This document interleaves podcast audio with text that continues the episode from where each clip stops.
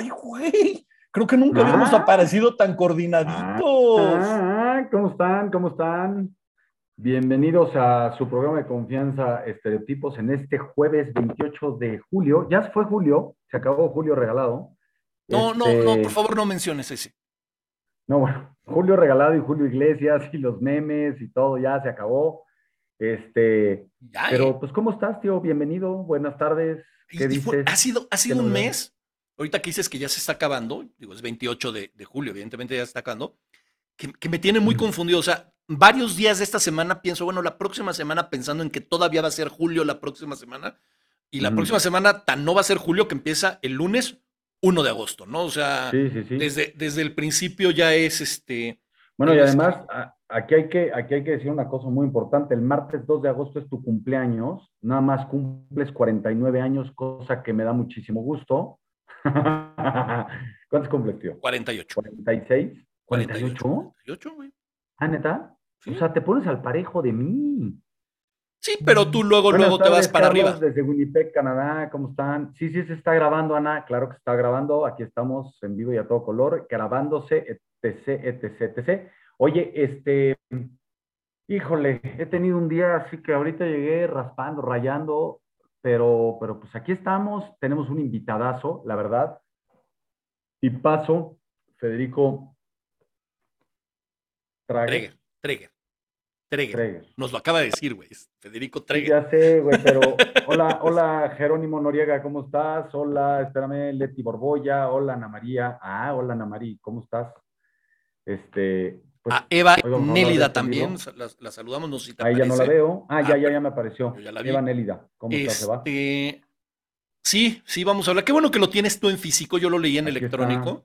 Entonces Fíjate así lo yo- puedes, lo puedes presentar, entonces, cosa Este que es es un tema- muy bueno, bueno. Quiero tocar dos temas rápidos antes de que entre el invitado. Uno, nuestros, eh, o sea, nuestros queridos eh, audiencia, vamos a llamarlo así, ¿qué prefiere? ¿Un libro impreso o un libro digital o un audiolibro? Este, creo que a mí, hola Liliana Cortés, qué milagro, bienvenida a Estereotipos.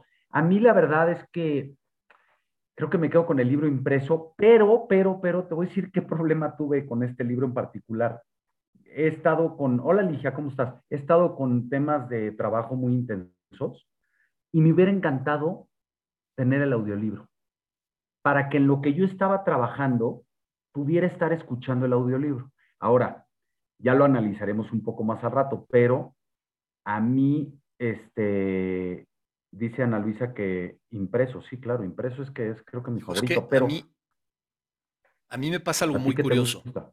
A mí, el- el- ¿Qué a ver, si tengo que elegir, voy a elegir el impreso.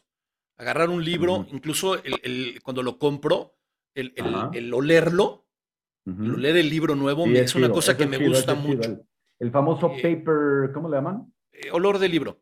Es, No, no, no, pero le llaman el, ¿cómo le llaman en, en Estados Unidos a estas No, ediciones? no, no sé. Son- eh, no, el paperback, pero ese es el tipo de libro. O sea, un paperback Ujú. es un tipo de libro.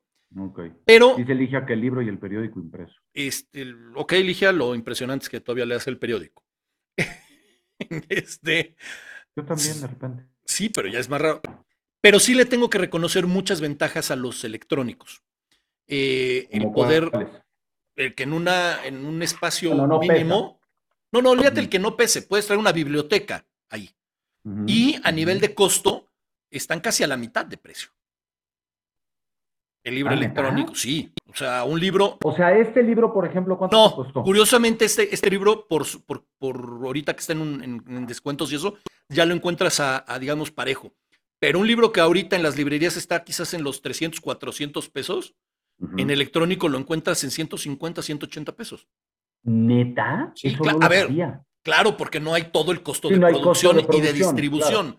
Entonces, esa ventaja, y te digo, y el que lo puedas llevar a cualquier lado, eh, algunos tipos de tabletas de estas que puedes leer los libros electrónicos, incluso si hay una palabra que no conoces, la puedes resaltar y te lleva directamente al diccionario. Una puedes pregunta, ¿tú lees subrayar. en Kindle o en iPad?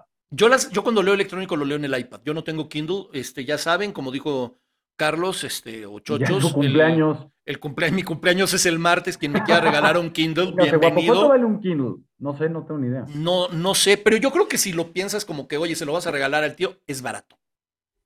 No es nada. No es nada, no es nada, claro. minuta. Y el Oye. audiolibro, que, que lo comentabas, Ajá. yo que es- he, tenido la oportunidad así de, de- de escuchar varios, pero muchos este, libros, es una, una belleza también. Y, y, por ejemplo, ir en el tráfico escuchando un buen libro es, es- es- es bellísimo. De, verdad, o sea, Hoy lo, hoy lo necesité, aunque no lo creas. por ejemplo, el, el libro del, no sé si viste la película de Life of Pi, Sí, la del claro. cuate que se queda en la barca sí, con el tigre. El libro, ese Ajá. yo lo escuché completamente. Y este. Es que nos puso ahí un comentario nuestra estereoproductora. No lo voy a repetir. Espérate, Ana. Ana, estamos chupando tranquilos. Y este. Hoy, hoy anda con una agresividad de estas que No, le no, llaman no, anda pasivo-agresiva. con todo. Este. Pero, pero te digo, y, y ese, por ejemplo, el del Life of Pi, lo- me lo aventé completo en audiolibro y lo gocé muchísimo. ¿Y quién lo narra? ¿Apu? Eh, no, es. Y yo todavía te iba a explicar. No lo puedo creer que todavía caiga en algunas cosas tuyas después de. Esto, esto es, esto es por, por, por el beso pipo que me hiciste ayer, güey. Todavía sigo molesto por el beso pipo que me hiciste ayer. Es Yo no sé de qué hablas, oye, pero mira, ahorita es muy curioso. Estamos hablando de qué es mejor, si el libro electrónico, si el libro físico o el audiolibro. Preguntémosle al invitado. Y yo creo que qué mejor que preguntarle a Federico, que seguramente tiene un, un, este, una opinión al respecto y más como escritor, ¿no? O sea, qué mejor que, que un escritor nos dé su, su opinión al respecto. Hola Federico, ¿cómo estás? Bienvenido Hola. a Estereotipos. Gracias por aceptar la invitación. Gracias de a bote ustedes. pronto, de bote pronto, antes de que digas nada, Ok. libro impreso, libro electrónico o audiolibro. Impreso, ¿100%? 100%. Bien. Ok, Sí. comencemos. Sí, es que, Es es que que- ju- justamente ese era nuestro pequeño debate antes de empezar. Eh, yo también, o sea, creo que Chochos y yo coincidimos en que lo preferimos impreso. Eh. Incluso yo le decía, el agarrar un libro y olerlo desde Sí. cuando, lo, cuando lo compras. Eh, eh, pero, pero le veo grandes ventajas tanto al, al impreso como al electrónico como al audiolibro, ¿no? O sea, creo que cada uno tiene, tiene Sí, ciertas ventajas. Se complementan, se, se complementan, es verdad. De repente, por ejemplo, yo tengo aquí en mi celular, porque pues muchas veces hay que esperar y todo esto, entonces tengo libros de poesía y me encanta, si estoy esperando en algún lugar, pues estar leyendo poemas es muy agradable, ¿me entiendes? En lugar de meterte a alguna otra cosa, pues lees un poema, lees otro y el formato se presta para un poemita Claro. así como vertical, es muy cómodo. Y también a veces eh, pues me he echado libros largos en, en- en formato audiolibro, ¿no? Y, y juegan su papel cuando sales a caminar, cuando no sé qué, cuando haces ejercicio y, y lo vas avanzando, avanzando y de repente ya terminaste un libro, ¿no? Sí, Yo, yo porque ahorita lo que le decía a Chochos, ya, ya fuera en el Kindle o en un iPad, por ejemplo, la ventaja del electrónico es que puedes tener una biblioteca completa ahí, ¿no? O sea, Totalmente. eh, eh, le decía que si hay una palabra que no conoces, la puedes buscar en ese instante sin tener Sí. que salirte, ¿no? De alguna forma. Puedes también subrayar, o sea, creo que es, es un Sí. proceso, es un proceso. tengo que, tengo que decir una cosa. Me declaro, me declaro culpable porque en este libro, estoy- a ver, tengo que decir una cosa y confesarle a la gente. Me costó trabajo conseguirlo. Sí. Finalmente lo conseguí en Gandhi, pero he tenido un par de semanas este, de trabajo complicadas y me falta pues, un pedacito, me faltan como 20 o 30 páginas. Y hoy le decía al tío que me hubiera, me- o sea, de verdad, me hubiera ayudado muchísimo en todo, el- en todo el día que tuve, que fue un día en donde, pues evidentemente estoy trabajando y no me puedo sentar a leer. Haberlo escuchado me hubiera encantado. Y además, tengo que decirte una cosa, tío, y bueno, Federico, desde luego, Ujú. tienes, tienes una redacción, digo, ahorita vamos a hablar a profundidad del libro, pero tienes una redacción en donde de pronto utilizas palabras que no son tan comunes. Ujú. Entonces, pues tuve que ir al tumbaburros. O sea, tuve que ir, dije, tengo que ir, güey. O sea, en ese momento, pausa, me voy al, al tumbaburros y ya. Pues sí, y, y eso se aprende todos los días con los libros. Pues gracias. O sea, es. Hace mucho Bueno. no lo hacía. Que es que esto es una maravilla, esto, este diccionario, ¿no? Es padrísimo, cualquier cosa, cualquier duda, pam, pam, pam, pam, Sí, yo, yo- incluso en mi primera, en mi primera pantalla de, de mi iPhone está la Ujú. aplicación del, de la Real Academia, Del RAE, ¿no? O sea, entrar directo, bien. o sea, Sí, este, buenísimo. Y es muy curioso el estar hablando, porque no lo preparamos, ¿eh, Federico? Eh, si preferimos el libro electrónico o no, pero yo no pude encontrar, o sea, yo si fui a una Gandhi, no lo encontré, me dijeron, está o en la de Bellas Artes o en la de Miguel Ángel de Quevedo. Y yo, ah, aquí a la vuelta, güey. Y le dije a Chochos, porque Chochos trabaja por el centro, le dije, güey, en la de Bellas Artes sí lo encuentras, güey. Y yo lo leí en electrónico, por ejemplo, ¿no? Entonces, ah, qué bien. tenemos la, la, doble experiencia con el mismo libro, bien, bien, tanto en electrónico como en los... Pero, Federico, puede que alguien que nos esté viendo no sepa quién es Federico Treger. ¿Quién eres? Cuéntanos un poco quién eres. Híjole, soy un... Ay, ay, ay. Soy un niño que se negó a crecer y que a pesar de todo, pues tiene canas, tiene, tiene hijos, tiene una historia así medio, medio, ¿no? Con vericuetos y es muy larga, pero que ha tratado de conservar a su, a su parte niña, a su parte lúdica, curiosa, este, y si algo me llama la atención es lo que me haga sonreír, lo que me divierta, lo que me asombre. A veces me meto en problemas por, por andar buscando asombros donde no hay, no debiera haber, ¿no? Un buscador, pero ni modo. Este, me gana la curiosidad y me meto en problemas. Y desde niño siempre me metí en problemas por ser curioso, por cuestionar, por preguntar de más, por asomarme a donde no hay que asomarse. Pues sigo siendo ese. Y eso lo he llevado a, a mi pasión, que son las palabras, que son las páginas, que son, pues eso, la palabra escrita, que es escribir. Y, y, me, y cada vez me gusta más, cada vez me gusta más y más y más leer y escribir. Ese soy. ¿Qué te gusta más, leer o escribir? Mira, una. pues sí, eh, me gusta leer autores que me antojen escribir. Eso es lo ah, que más me gusta. Una buena o sea, hay, hay, autores que para mí son antojadores, ¿no? Hay autores que te los puedes leer y que dices, oye, qué, qué bien escrito está este libro, está impecable, pero que luego no te dejaron ningún antojo, ya lo acabaste y fue como una comida rápida, sabrosa, pero ¡pum! se acabó. y otros, a mí me gustan los que te antojan, los que te dejan así medio borrachito, medio high, que te meten en una dimensión padrísima que no te esperabas y te quedas ahí un rato y te antojan seguir y te antojan y te meten esa visión como de fijarte mucho más en las caras de la gente, ¿no? A mí me gusta mucho si estoy en un café, por ejemplo, ver cómo pone las manos a alguien, que está, porque aparentemente está hablando muy feliz con otra persona, pero yo veo que sus manos están así como muy apretadas y digo, no, espérame, aquí está pasando algo, aquí está como una granadita a punto de explotar, ¿qué será? Y ya me pongo a inventarles historias, ¿no? Me pongo así como... Me, Pero encanta, sí, sí, eso... Me encanta esto que dices de las historias, este, Chochos y yo fuimos jóvenes en alguna época, este, y recién salidos de la universidad estudiamos juntos, íbamos a, a, veces íbamos al cine, sobre todo al que está en, al de Cinemex de Santa Fe, que no sé si te acuerdas cuando lo abrieron, que era, tenía una dulcería enorme, larguísima, con unos pasillos.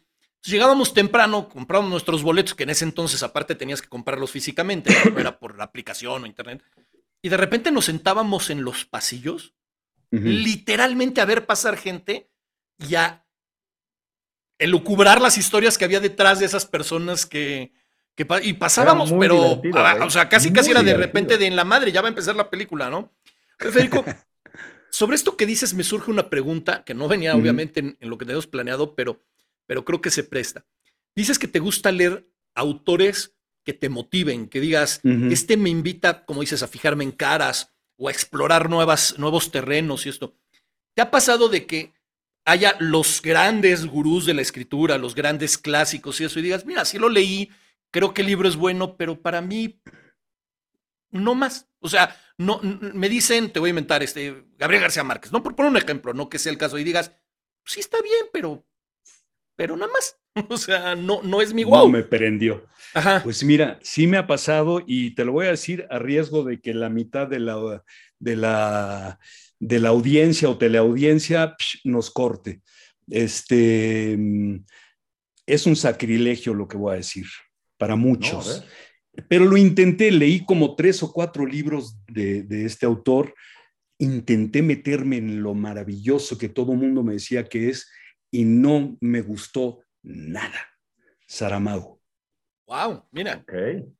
Saramago no me, no, me, no me antojó nunca nada. Pero No ¿sabes me qué gusta. está chido? Que, que eres, que eres, o sea, está siendo auténtico. O sea, no porque a mucha gente le guste una pintura de Rembrandt, a todo el mundo le tendría que gustar, ¿no? O sea, que Ajá. está siendo 100% auténtico. Me parece que Sí. es muy loable que lo digas y que, y que además hiciste el intento, no lo estás diciendo nada más. Sí, no, no, no, lo intenté. Intenté Claro. como con tres, si no es que cuatro de sus no grandes libros. Y no no es poco, me ¿eh? atrapó, no me atrapó, me costó, me costó, me costó. Y dije, "Ah". aparte, lo peor, no me antojó escribir, no me, no me, por ejemplo, si leo a, no sé, a, a Oscar Wilde, James Joyce o García Márquez o Rulfo, ¿no? Te antojan escribir, dices, ay, espérame, ya no sé si seguir leyendo, debiera acabar este capítulo, pero ya se me antojó porque ya se me, se me vino una idea, ¿no? Te empiezan así como a estimular y empiezan pop, pop, pop, que si no las anotas también se te van, ¿no? Claro. Y empieza esa como dinámica. Esos son los que me gustan a mí. Oye, Órale, qué padre. tú, tú tienes varios libros y cuando Pues, estábamos Ajá. preparando el, el programa, eh, pues, por azares del destino decidimos leer Haz, la- Haz el amor y no la cama. Eh, primero porque es, es uno que has escrito tú solo, eh, Ujú. porque tienes otros que has escrito con Beatriz Rivas y ya llegaremos al punto. Pero en particular este, este lo escribiste tú solo y fue el que, el que leímos tanto Chochos, este, Ana Luisa como yo. Y lo primero que voy a hacer es invitar a la gente que no lo haya hecho, léanlo. Desde ahorita les aviso, quedaba uno en Miguel Ángel de Quevedo, este, pero lo encuentran Queda- en cualquier plataforma electrónica, o sea, no, en no hay bronca. electrónicas están. Está, Ajá. está. No, ibas a comentar algo. Bueno, eh, que me sorprende mucho. Este libro fue publicado en 2013 Parece. ujú. y me sorprende que pues ya, ya como que quedó en el olvido, pero recientemente, de unos meses para acá, me han escrito en redes sociales, en Facebook y eso, personas que no, no conozco, que lo han leído y me contactan y me dicen y afortunadamente les ha gustado mucho, me hacen una reseñita y está pasando como que, como que está agarrando un segundito aire, Qué bueno. muy curioso. Y bueno, qué padre, ¿no? Pues vamos, Pero sí, vamos a motivar ese segundo aire en este programa. Pues venga, Este, venga, Te voy venga. a decir algo que tengo ganas de decírtelo, te lo quería decir por WhatsApp, pero dije, no, me voy a aguantar hasta que tengamos el programa. Para ver qué cara pone. Sí, claro. Te hice una pregunta. Un día Ajá. que te hice una pregunta, que te pregunté sobre algo, me contestaste y ahorita vas a ver por qué. Te voy a decir Ajá. qué me pasó con tu libro. Bueno, primero, me gustó mucho, mucho. Me gusta mucho me cómo está escrito, las voces que hablan en el libro. Hablamos al menos de cuatro voces distintas y una Ujú. totalmente peculiar, ¿no? Que estamos Ujú. hablando de la voz de Orlov. O sea, este, pero hubo un momento en el que, en el que dije, es increíble, y, y yo creo que fue lo que más me gustó el, el libro. Es un libro que es, obviamente para la gente es, es una novela, está escrita en prosa, pero tiene un ritmo poético que me tenía Ujú. apantallado.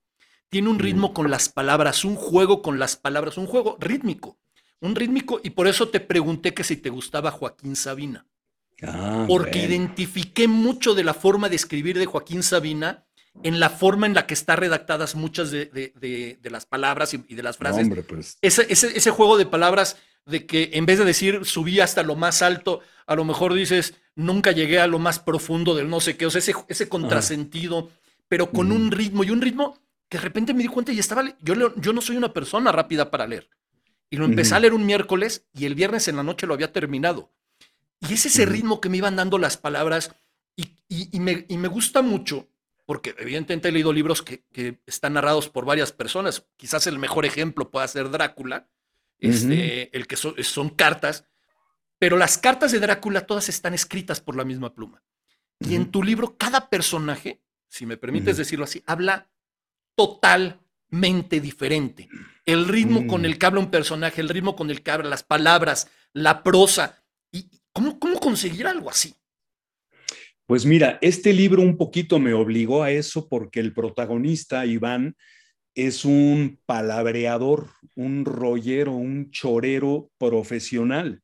Este cuate vive de echar rollo, vive de escribir, le encargan todo tipo de, de, proyectos y sobre todo en el libro, el proyecto importante, pues es escribir como, como negro, como escritor fantasma para una persona muy célebre, una mujer eh, muy mediática, una escritora de libros motivacionales, que está pasando por un momento de, de sequía creativa, digamos, ¿no?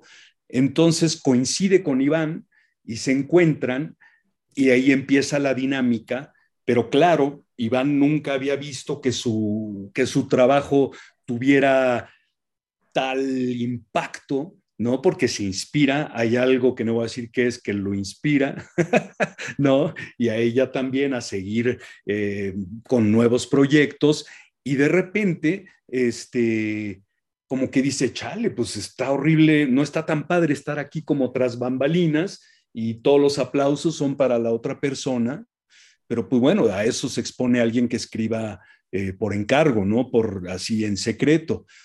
Y eso le pasa a Esteban. Y entonces sí, está escrito así, eh, jugando mucho con las palabras, mucho con el lenguaje, porque él es así. Y trato, como en mis otros libros también trato, de enfocarme más en los personajes que en los eventos.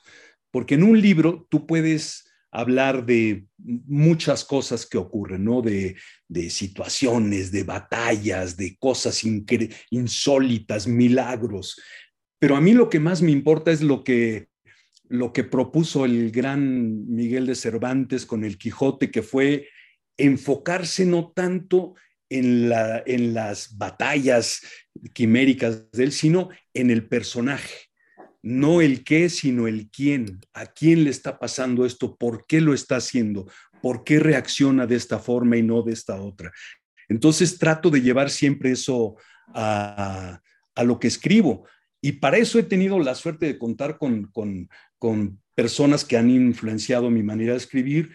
Una de ellas es eh, un gran amigo y, y, maestro mío de taller, Agustín Monreal, que somos muy cuates y estamos haciendo algunas locuras juntos, pero él desde hace años, cuando fui a mi primer taller literario, él nos, nos, nos metía mucho en la cabeza, no es el qué, es el quién, es el personaje, ¿no? Y luego además el gusto por las palabras, por encontrar, eh, no conformarse con la primera palabra, el primer verbo que se te ocurre para escribir algo, sino a ver, ¿por qué no buscamos un verbo que sea más cercano a esa situación, más cercano a ese sentimiento y vas haciendo una cocción pues, un poquito más sabrosa, cuesta más trabajo, pero se, beneficia el libro. Se disfruta más. Oye, yo te quiero, pero bueno, primero antes, antes de hacerte la pregunta, te quiero leer unos comentarios de la gente que te está viendo. Mm. Dice Eduardo Pinto, abrazo estereotipos y otro muy grande al gran escritor, músico y amigo Federico. Luego te manda saludos Oscar Tribu Hernández, Emerson Matiglesias, Alfredo Flores, ¿cómo estás, Alfredo? Y luego dice Beatriz Graf, es que Federico también es músico. Ya al ratito veremos ese tema.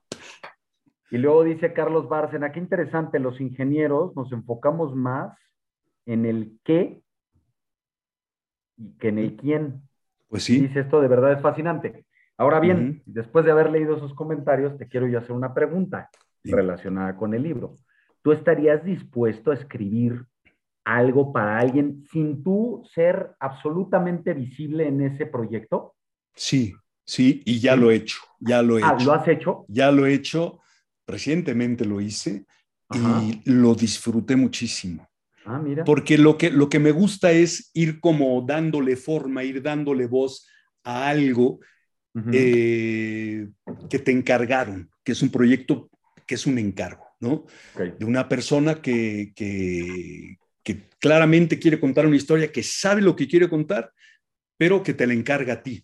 Entonces tú estás, ahora sí que tú eres el, el ingeniero, el arquitecto, el todo, el director de la película, el iluminador, el vestuarista, todo, ¿no? El que hace el casting. ¿Y te puedes dar el lujo de hacer cosas que no harías en tus propios escritos? O sea, en los que tú vas a firmar. ¿O, pues mantienes también tu estilo?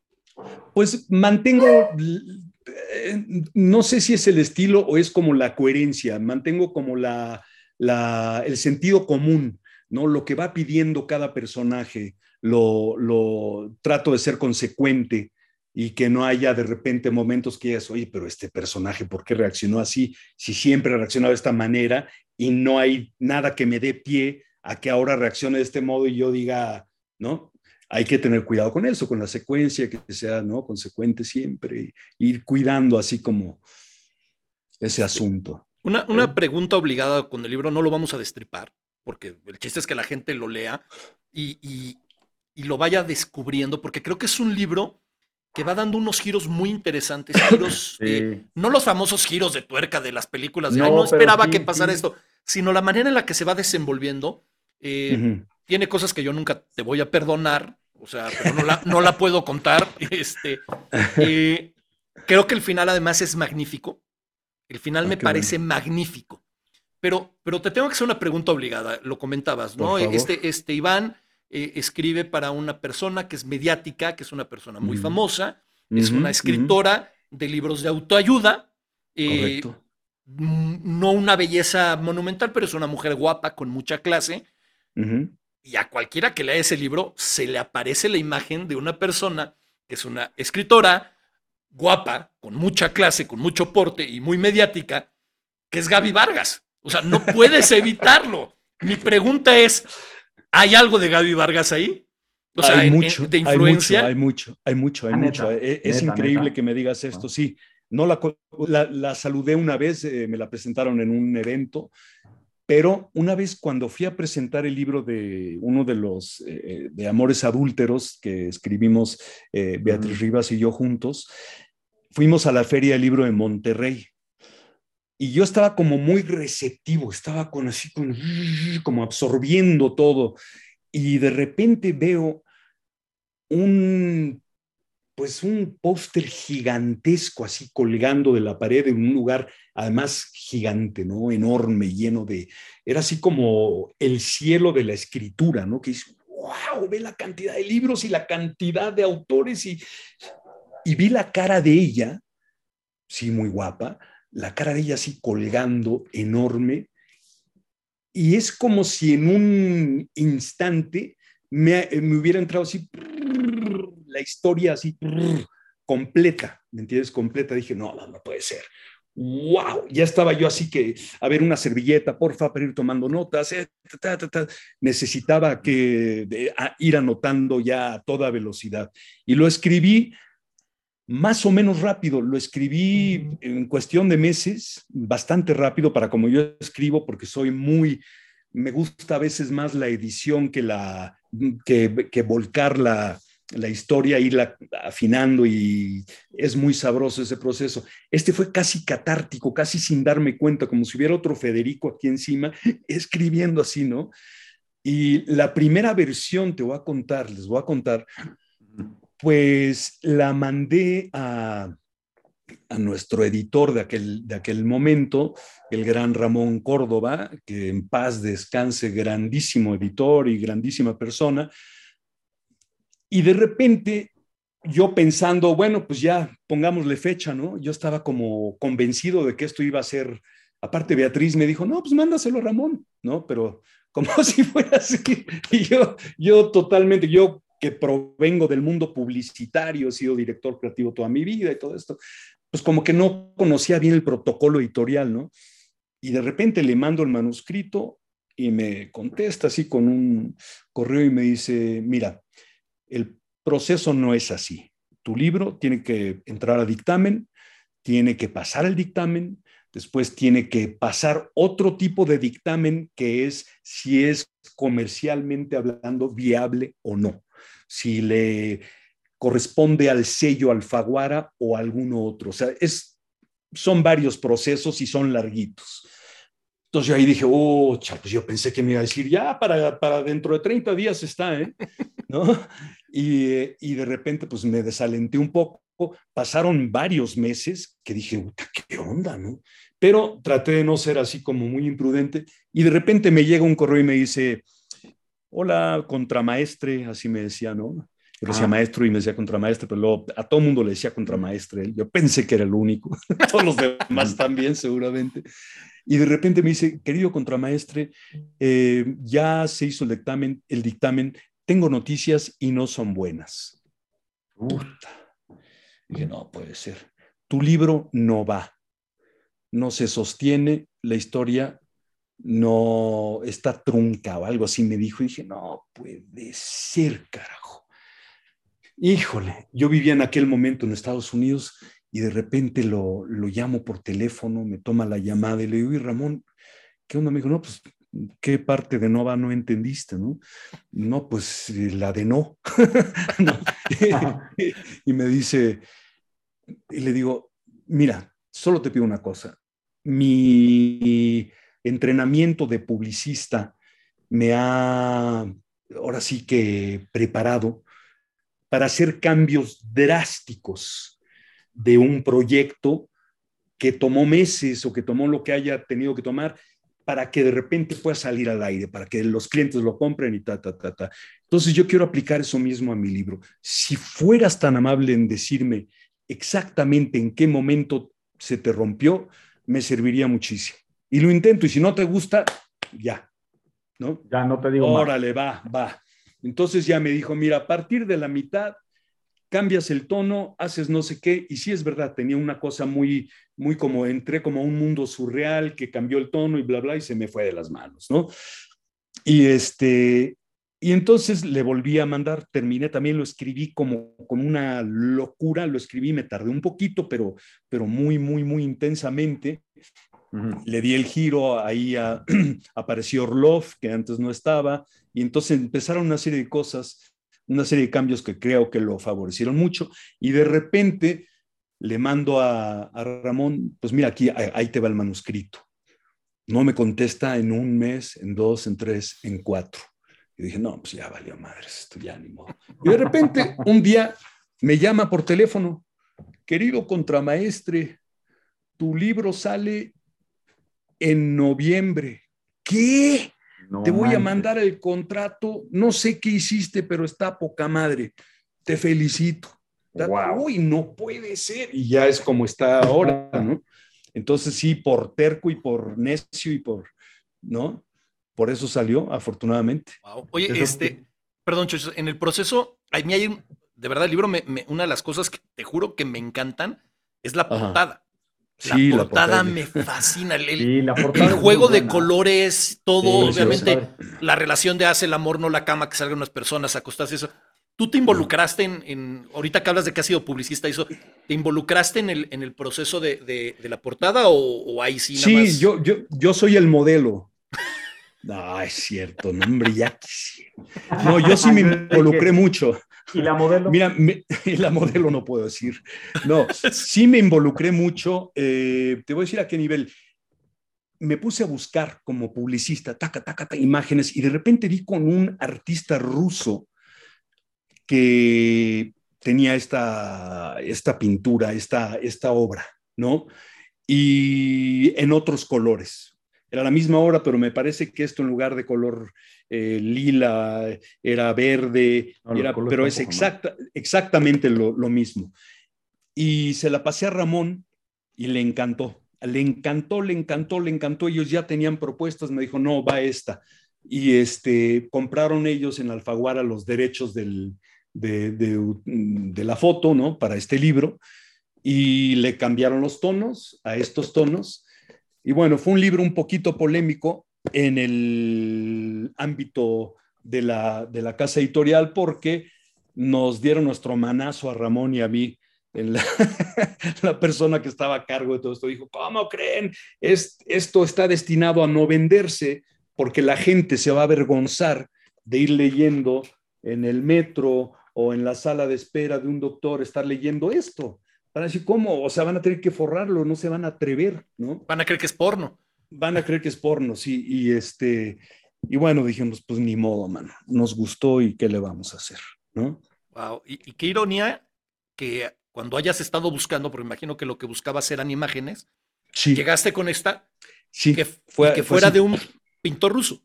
Sí, además, claro. O sea, claro, claro. digo, ya o cuando la gente sí. lea el libro verá, verá la importancia de Rusia. No voy a decir es, más. Así Ahorita que es. dices un pintor ruso, dije, wow, se estaba predestinada a ser la imagen del, Totalmente, totalmente. sí. del libro. Ya, hablando de comentarios que dice la gente, hay uno en particular, nos manda a saludar.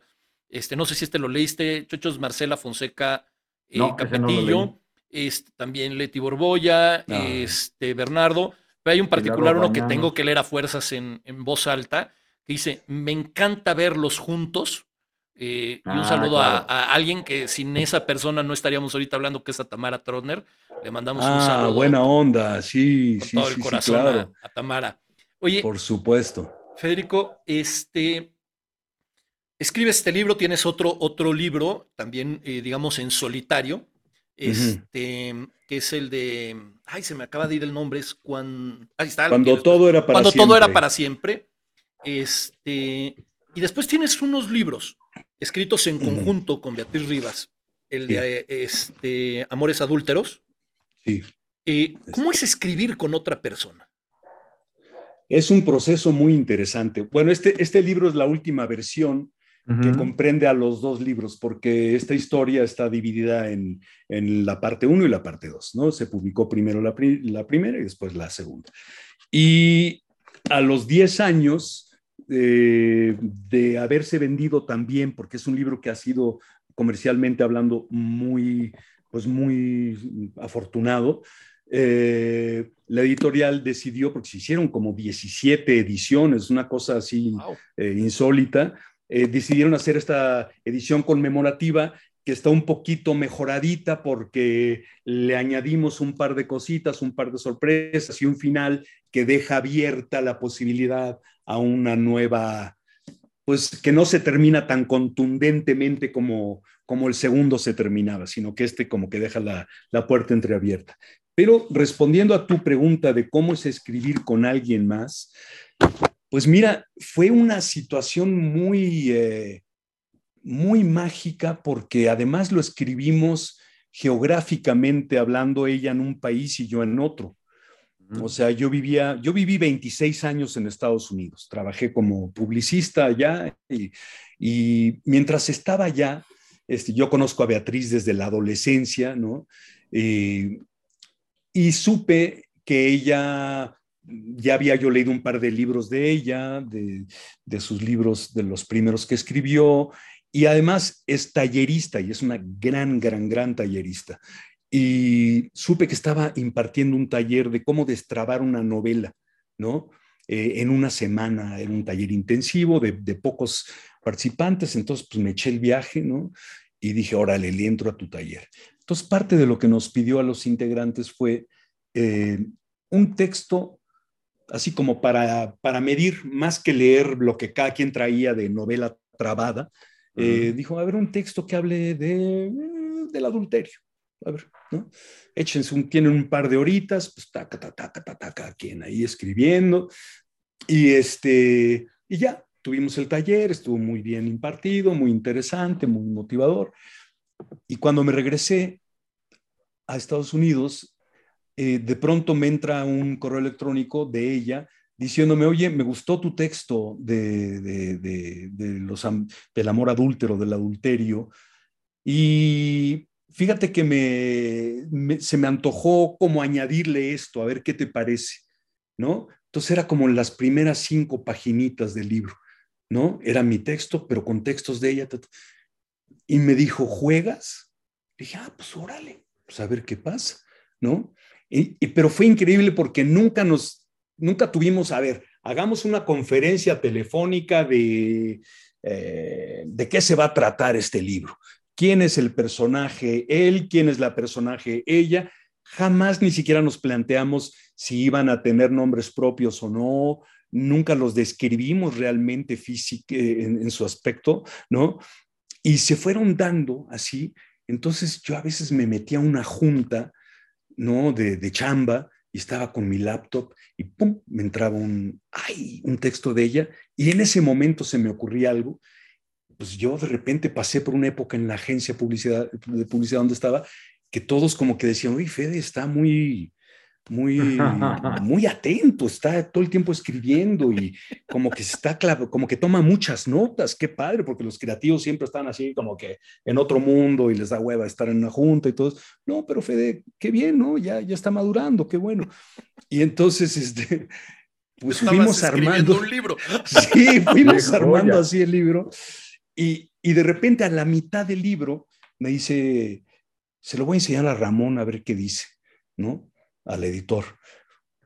Entonces al día siguiente me dice, le encantó a Ramón, dice que le siga, pero no le he dicho que está escrito a cuatro manos.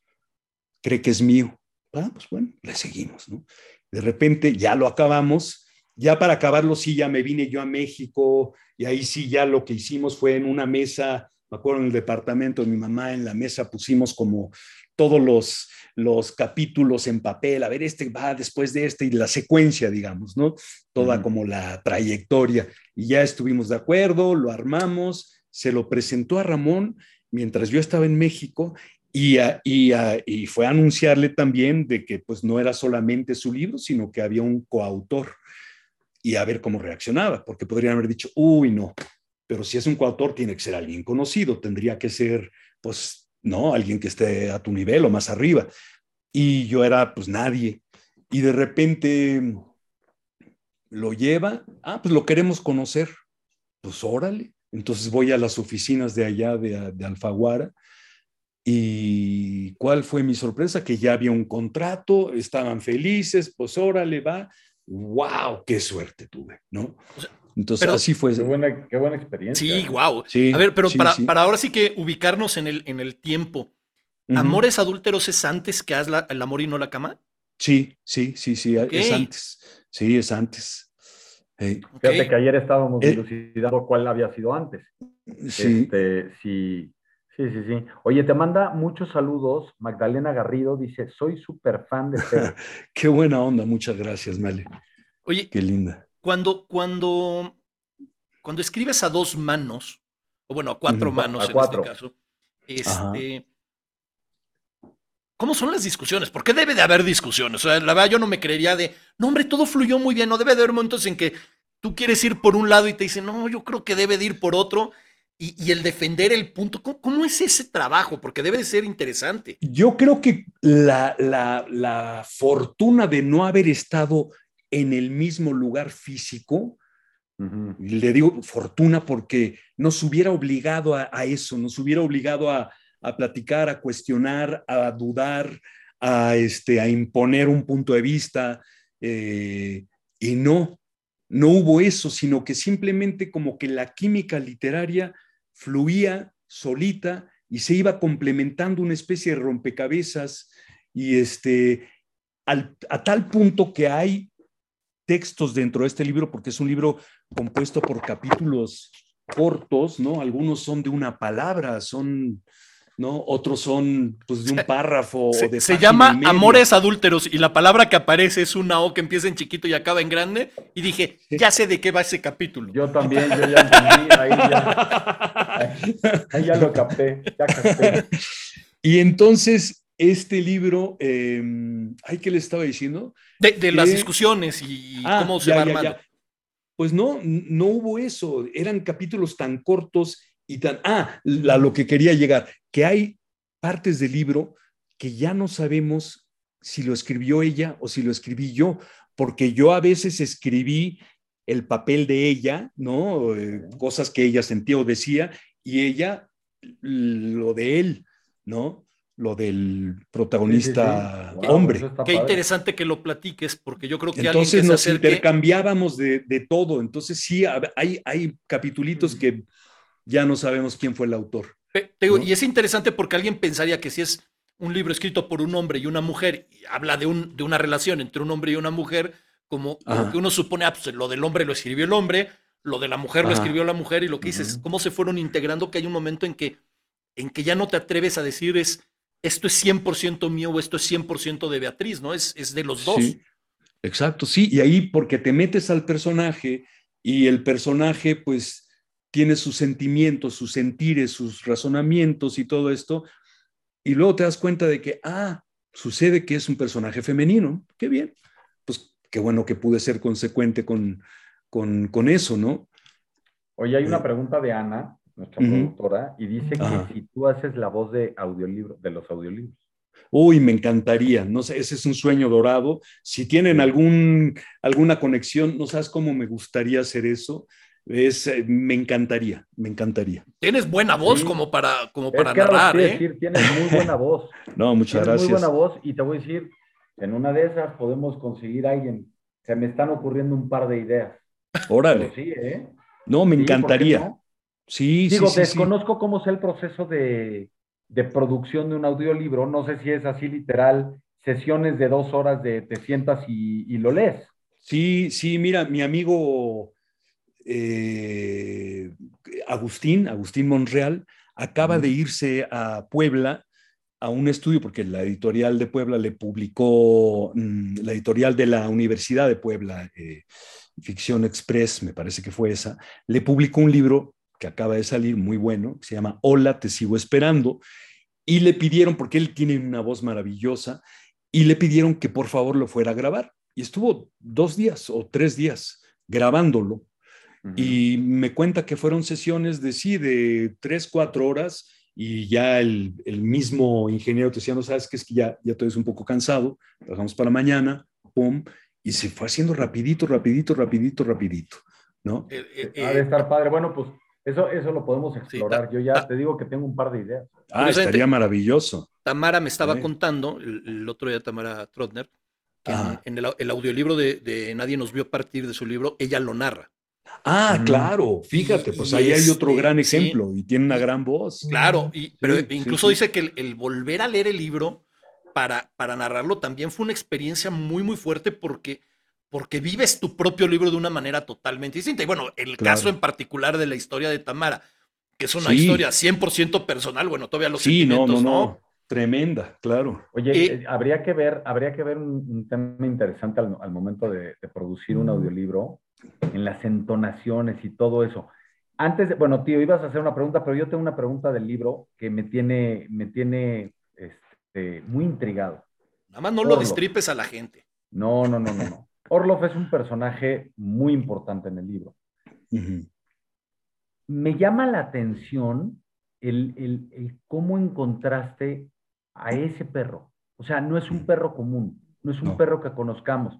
Y el otro día, Luis Ernesto me enseña una foto de un perro como Orloff, de esa raza, y yo dije, es que eso no es un perro, güey, eso es un oso. Sí, o sea, literal, dije, eso no es, un- no es como, o sea, hablan que el, el, el mastín tibetano se supone que es el perro más grande del mundo, y ese día que me enseñó la foto, este, el tío, dije, no, no, no, a mí se me hace que este puede ser el perro más grande, literalmente, o sea, la raza más grande del mundo. Sí, ¿Cómo surge Fo- todo? Perdón, de foto que por cierto me hizo llegar Federico, ¿eh? Sí, me dijiste, me dijiste, sí, sí, sí. Pero la pregunta es, o sea, ¿cómo te brinca? Porque a mí me encanta, es de mis personajes favoritos, yo creo.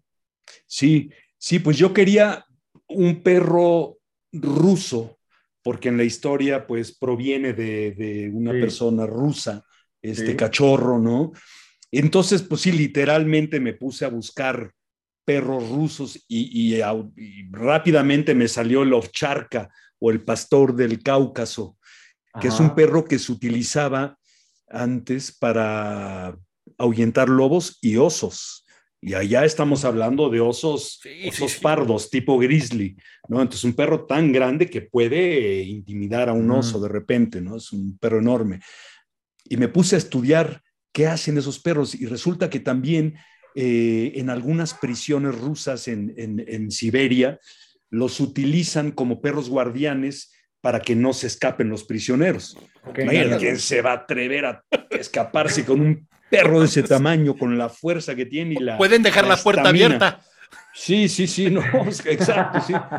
Aparte es un perro muy curioso porque reconoce solamente, perdón, a un amo, a una persona alfa, digamos, ¿no?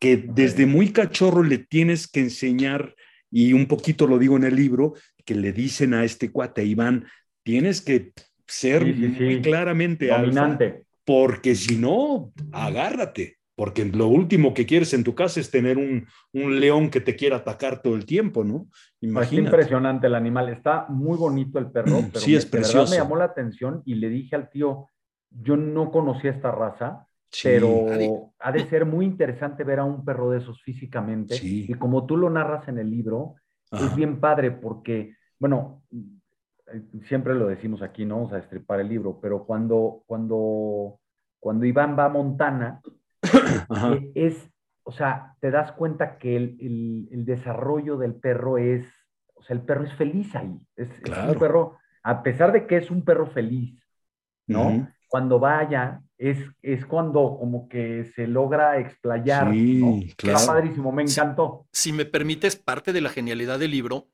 es justo lo que acaba de decir Chochos. O sea, no es el sentimiento que puede narrar Iván sobre lo que cree que vive Orlov o lo Ajá. que la gente piensa de Orlov. Realmente entiendes a Orlov. O sea, Sí. si el Sí. person y sin y sin convertirlo en un personaje fantasioso, porque el libro no tiene nada de fantasía, o sea, No, no es, no, no, no, no. se convierte en, anamor, en, en- en- en anamórfico, en, que de repente hable, o sea, sí narra, pero, pero de- sigue siendo perro.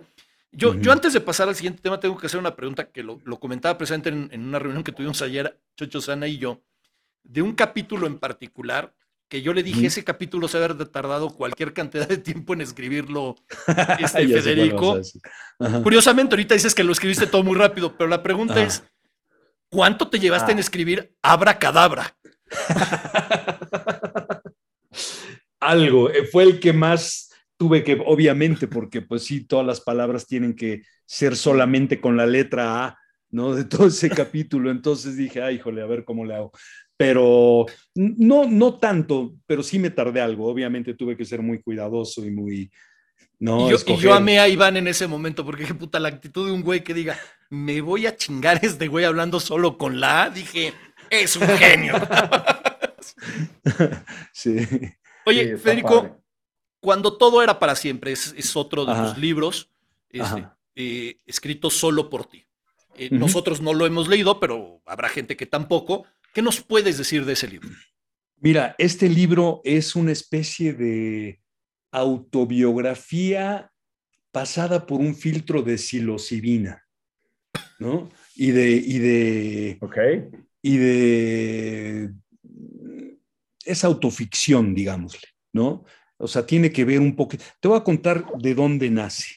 Yo por alguna razón, mi madre, que es una, una señora muy, también yo creo que de ahí saqué lo fantasioso. Bueno, mi padre también era muy fantasioso, de otro modo, pero mi mamá siempre me decía, teníamos unas tías alemanas que pues, eran, tenían una casa grande y eran muy ricas, ¿no? Y, yo era ahijado de una, de una de ellas. Y mi mamá siempre que iban a visitarlas me hacía un lado y me decía así como al oído, ya están eh, depositando nuevos centenarios de oro, tu, tu, madrina ya, ya me dijo que ahí te tiene un lingote para tu cumpleaños. Madres, entonces yo decía, ¿cómo? No puede ser, pero no digas nada, no le digas a tus hermanos, no le cuentes a nadie. Entonces era un secreto con el que yo crecí, pues casi hasta los 21 años, 22, ¿no? Y entonces, pues yo dije, no más como hasta los 24, así, porque cuando ya era yo publicista, fíjate, me atrevía a hacer cosas insólitas en la agencia, a, a proponer cosas que dices, no, no, te van a correr. Yo decía, me vale, si me corren, pues, en un tiempito ya tendré mi, ya tendré mi, mi, exactamente, ¿no? Lleno de lingotes y todo eso. Pues, No por manches. favor, que me corran, ¿no? ¿Qué me importa? Entonces yo llegaba y presentaba las cosas con tal seguridad que luego era convincente por lo mismo, porque va, va, pues mira qué chingón que lo diga y se salió de la caja, en serio, va, ¿no? Y resulta que cuando murieron mis tías, pues era un... Luego le pregunté a mamá, oye, ¿y qué pasó con el, con el arcón, con lo que me tenía? ¿Qué cosa, mi amor? El arcón de oro. Ay, no, mi amor, yo creo que me lo imaginé, no, no. No. Puta, dije, no, me No. cambió la vida y sí me quedé así como muy Yo arriba. hipotequé al mi tiempo. casa pensando Así que había... acabo de mentar la madre a mi Exacto, jefe. exacto. Sí, sí, no, es que estuvo cañoncísimo. Y yo dije, no puede ser. No puede ser. Entonces, pues sí, ahora sí, ponte las pilas y a chambear y, ¿no? Y todo eso, pero me quedó un rencorcito, así que dije, pues la manera catártica, en lugar de meterme a psicoanálisis y nunca acabar de hablar de esto, dije, no, va por aquí, vamos a sacarlo con un libro loquísimo de la época de los años 70 en la Ciudad de México, medio hipiosón, medio, ¿no? Y este, y sí, pues es la época de cuando todo era para siempre, ¿no? De cuando el PRI era para siempre, de cuando no te cuestionabas que las cosas caducaran, duraban y duraban y duraban y duraban y duraban. Los dictadores estaban para siempre y nunca se iban a acabar en, en ningún país del mundo.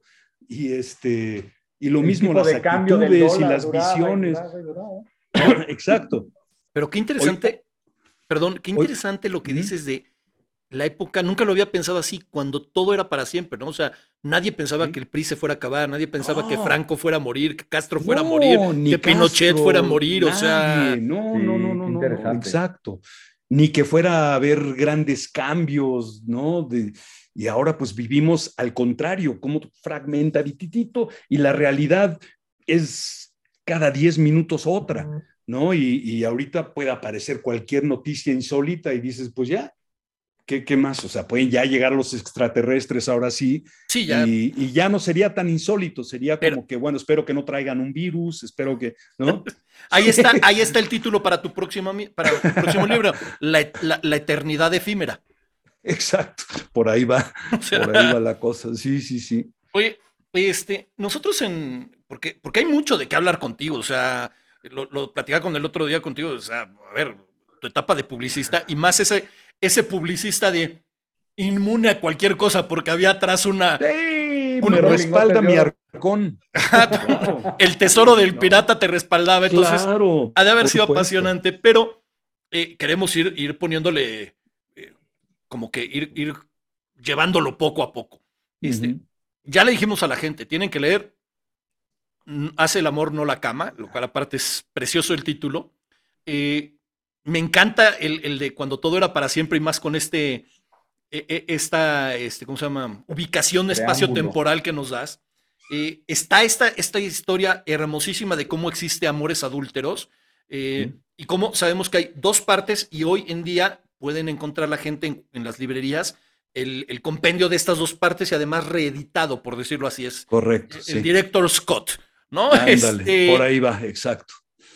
y también hay una faceta de la que ahorita vamos a hablar, que es una faceta que a lo mejor la gente, eh, algunos ya lo han mencionado, nosotros ya dijimos algo, y, pero que no es común en los escritores hoy en día, este, que es la de, la de la música. Ahorita hablaremos. Pero antes de eso vamos a pasar a algo que, que existe en nuestro programa, que nos gusta enlazar los programas anteriores con el, Mm. el programa actual y este programa con el que viene. Y lo hacemos a través de una pregunta. Una pregunta que en- Ok. en, en un momento de creatividad brutal se nos ocurrió llamarla a la sección la pregunta enlazada, este, en la cual el, el invitado, en este caso la invitada del programa anterior, te dejó una pregunta sin que supieras, supiera ya quién eres tú. Y tú le tienes que dejar una pregunta al próximo invitado o invitada sin saber quién es y a qué se dedica. Órale. Ojo, importante. Ella, voy a volver a repetir lo que dijo el tío. Ella no sabía quién venía al programa hoy. Ok, Te lo Ah. digo por la pregunta que te van a hacer. órale, pues. Pero ver. primero, antes de, para que no, no, no te influencie en nada, primero, ¿qué pregunta le dejas al próximo invitado? Uf, qué pregunta le dejo. ¿Todos los invitados son escritores? No, No. Hay no, de no. todo. A ver, todo. para- hemos tenido hasta deportistas, o sea, Doctores, doctores, deportistas, este, actores, actores, gente con nariz de carretera eh, rural, o sea, hemos tenido de todo. Ha, habido de todo. A ver, eh, em, mi pregunta sería, ¿crees? Es una pregunta bobona, pero, pero no. No, no A ver. importa. Eh, ¿Crees que al morir simplemente se acaba todo como antes de nacer? ¿O se acaba el espacio-tiempo-conciencia y seguimos? Esa es mi pregunta. De bobona no de tiene boba nada. no tiene nada. Sí, es, es como de, o sea, eso y si quieres también traemos a Heidegger, a Nietzsche y hacemos una Podemos mesa redonda. Era lo que te iba a decir, podríamos traer a Nietzsche. y- Sí, por eso, Heidegger, Nietzsche, Schopenhauer para que le meta Sí, salsa. así, Y- tantito y- existencialismo. este, Y pasado sí. por un filtro cuántico. Claro, Sí, claro, pues. sí, sí, sí, para, ponerle sabor. Sagan, a lo mejor para que nos hable de espacios temporales. Y Vamos- no. Vamos a poner la pregunta que te... este, Federico, te juro por mi vida. Sí, la persona que te la dejó no sabía quién iba a, quién iba a ser el próximo invitado. Si no la alcanzas a hacer, te la, digo, a escuchar, perdón, te la volvemos a hacer. Va, va ver. de nuevo. pudieras recomendar uno de tus libros favoritos, ¿cuál me recomendarías? Wow, qué bien, qué bien, qué bien. Ándale. Si te quisiera recomendar, mira, te voy a recomendar uno que es muy poco conocido porque no es tan mediático, pero a mí me encantó y es de un autor argentino que se llama, se apellida Fogwill. Fogwill, ya se me olvidó su primer nombre de momento, pero es un librazazo y se llama Los Pichiciegos. Los Pichiciegos, es un gran libro. Se, se trata de la época de la guerra de las Malvinas. Este, pues unos disidentes que medio se esconden ahí como topos bajo tierra con esa guerra tan horripilante y ese frío y esa, pero está narrado de una manera que dices, no puedo creer lo bien escrito que está esto. Yo, yo ese le recomendaría. Perfecto. Buena recomendación. Yo ya lo apunté, los pichiciegos para, para buscarlo. Correcto. sí. Que no es lo mismo que los pinches ciegos, ¿eh? No, se No vayan es lo mismo. No, el, pichiciego, el pichiciego es un animalito, es un animal de la tierra, especie como de topo, que, Ujú. se, que se puede comer. eh, bueno, se, se lo comían en caso, porque no tenían que comer, ¿no? El hambre es. Entonces, el hambre es canija, ¿no? Exacto. Ujú. Entonces Sí, de sí. ahí, de ahí proviene el título. Ok. Bueno, ya, ya, ya apareció ahora Ana, así de, de la nada de repente aparece Ajá. Ana. Y algo Hola, te Ana. habíamos avisado, Federico, de que, de que iba a aparecer este Ana. Así Este, es. Ana, en- entre muchas otras cosas, además de, de jalarnos las orejas y todo, para la gente que a lo mejor nunca había visto estereotipos, es nuestra estereoproductora, pero ella siempre quiere tener eh, sus cinco minutos de fama, ¿no? Entonces, Esta, estos esta sección se llama Los, Los cinco, cinco minutos minutos, fama- de fama de Ana. de Ana. Y Quiero decirte que es mi sección más favorita, aunque no esté la más dicho, favorita de Chocho. Es la más Va. favorita mía. Bueno, arráncate, Ana. Federico, ¿cómo estás? muy bien. ¿Y tú? Muy bien. ¿Estás Qué tranquilo? Estoy tranquilo. Relajado. Me han hecho de sentirme bien, pero sé que ahí viene algo. Viene algo. Sí, sí. Viene algo. ¿Estás preparado? No sé. La cosa Ok. es, eh, ¿Para qué? a ver, exacto. A ver si no se me abre de pronto el paracaídas. ¡Guau! Ok, Federico. Esta sección se trata de que pierdan puntos, no que Ándale. ganen, como la Ok. mayoría de las personas creen, ¿ok? Ay, hijo. Entonces, si no contestas como a mí me gusta, pierdes puntos, Pierdo puntos. ¿ok? Madre mía. Ok. Esta pregunta tiene 50 puntos. Wow. Bien. Dice así Federico, A ver. vas a vivir el mismo día Ujú, de aquí en adelante. El mismo día, el mismo día, ¿ok? Te despiertas, vives el mismo día, te duermes, se te borra el cassette y vamos otra vez. Quiero que me digas cómo vas a vivir ese día. ¿Qué va a tener ese día? Ay, va a tener mucha poesía. Va a ser un día en el que voy a, a ver los árboles, a escucharlos, a sentir eh, lo que viene en el viento, a estar muy eh, o- observador y absorbedor. Y va a ser un día en el que voy a, a recibir mensajes de todo.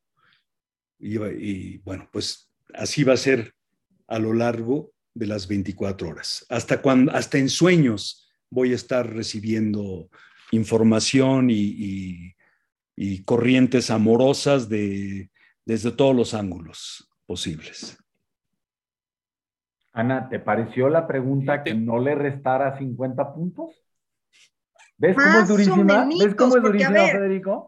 Es, A duro, ver. es duro, es duro, es duro. Sí, Seguramente ya me quedé sin ningún ¿Qué, querías que te dijera bueno. él? ¿Que, que el día de la marmota o cómo? No, no, no, no, pero a ver, ¿con quién vamos a pasar ese día de poesía? ¿Qué vamos a comer en ese día de poesía? mira, Pues ¿Qué vamos a ropa vas a pasarlo. traer? Voy a traer unos jeans rotos. Y Yo, yo me encariño mucho con la ropa. Entonces, no me importa tanto si, si ya se ve muy usadita o no. Me importa si la quiero, si, si ha vivido conmigo y, trato de serle leal a mis prendas, digamos, ¿no? Eh, lo pasaría aquí con, con mi esposa, muy rico, con mi hija que me divierte muchísimo, muy linda. Eh, lo pasaría eh, en contacto con mis otros dos hijos también, que son geniales. Eh, vería a mi madre, eh, vería a mis ajolotes, tengo ajolotes.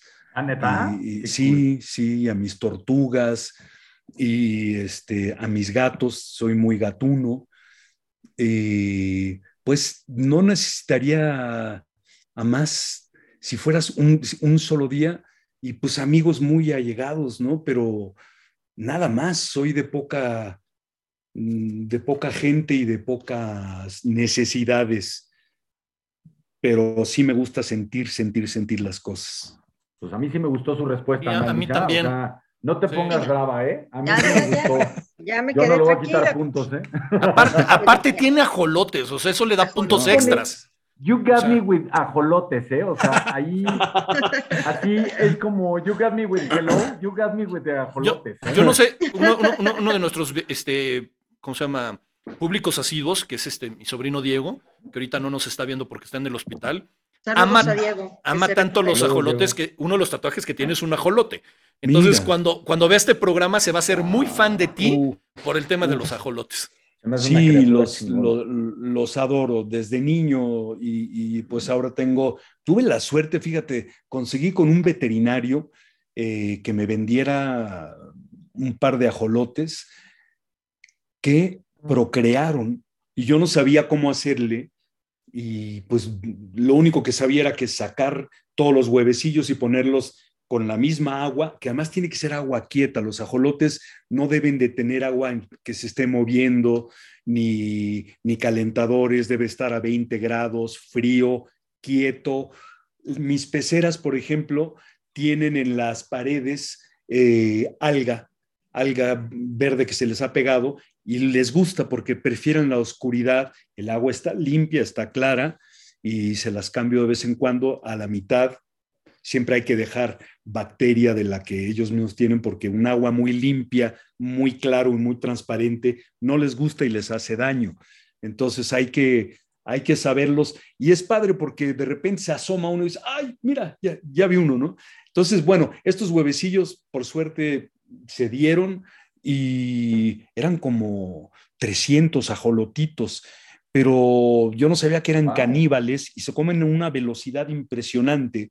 Entonces, en lo que investigué cómo alimentarlos, porque no comían comida estática, sino tenía que ser comida en movimiento, pulga acuática y cosas así. En lo que conseguí eso, pues la población se fue como a un 20%, ¿me entiendes? O sea, se comieron rápido. Parecía ya- Sinaloa. Sí, sí, ándale, por ahí va la cosa. Sí, qué triste, pero sí. Y de repente, pues ya, ya me quedé con estos y ya de esto hace, crecen muy despacio los ajolotes. Te estoy hablando de 2014 y pues ya están tamaño ajolote adulto todo. ¿Y las- cuántos tienes? las cría- se me dieron 20. Al final crecieron 20.